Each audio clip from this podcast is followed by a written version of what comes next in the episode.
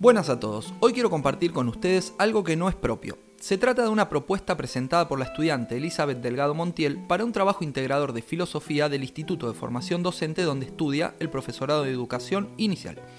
Eli apostó por realizar una propuesta creativa, distinta, y es así que junto a su compañero Nicolás realizaron una construcción poética hablando sobre la posverdad.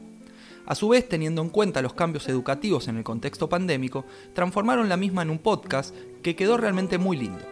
Nico nos mandó el material para poder compartir en la página, en nuestra página, unbuquehistorias.com.ar, pero me pareció necesario tomarme el atrevimiento de realizarle una introducción y transformarlo además en un podcast para el canal. Por supuesto, además lo pueden ver en la página, en donde cuenta con el bonus de la colaboración de Leandro Ferreira, un docente amigo de ellos que realizó un hermoso dibujo al respecto. Esta unidad colaborativa entre docentes y futuros docentes para, en palabra de las propias docentes que hicieron la devolución del trabajo de Eli, patear el tablero, es una hermosa brisa de aire fresco para una educación que necesita imperiosamente repensarse y renovarse.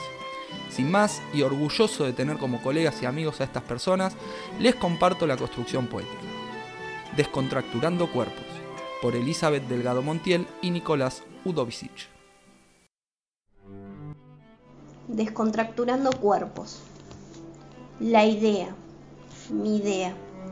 La creencia, mi creencia. Lo escondido en las miradas.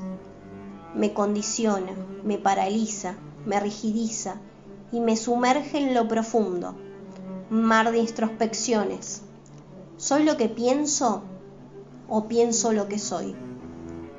Somos mucho más complejos, contradictorios, extensos que la propia idea de nosotros mismos.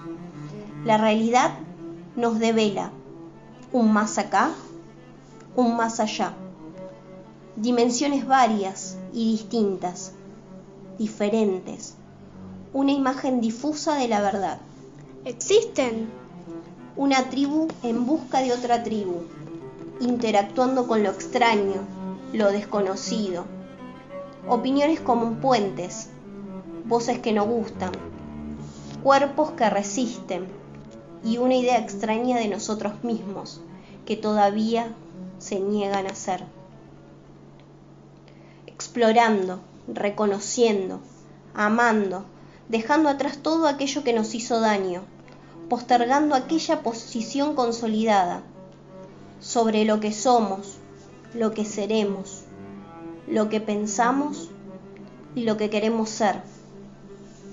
¿Es con los propios? También. ¿Es con los ajenos? También. ¿Es con otros? Siempre. Nos preguntamos una y mil veces, dudamos mil veces y una más. ¿Es mentira la verdad? Nos quiero libres, libres de elegir, libres de condenas, cambiar las vestiduras, sin noticias falsas que nos repriman, dejando los cuerpos inertes, paralizados, muertos. Tómese el tiempo para mutilarse, parpadear sin que ellos y ellas lo vuelvan invisible, secreto, temeroso, irresoluto de emociones, escondidos ante una sociedad nefasta que penaliza las preguntas. Te calla, nos calla, me calla. Y cedemos ante la presión de lo conocido. Pero permítase dudar, criticar, cuestionar, investigar, curiosear. Permítase lo distinto, lo diferente, lo plural, lo diverso haga visible el disenso, reconozca la polaridad. En tiempos de posverdad, ¿cuál es tu mirada ante esta nueva realidad?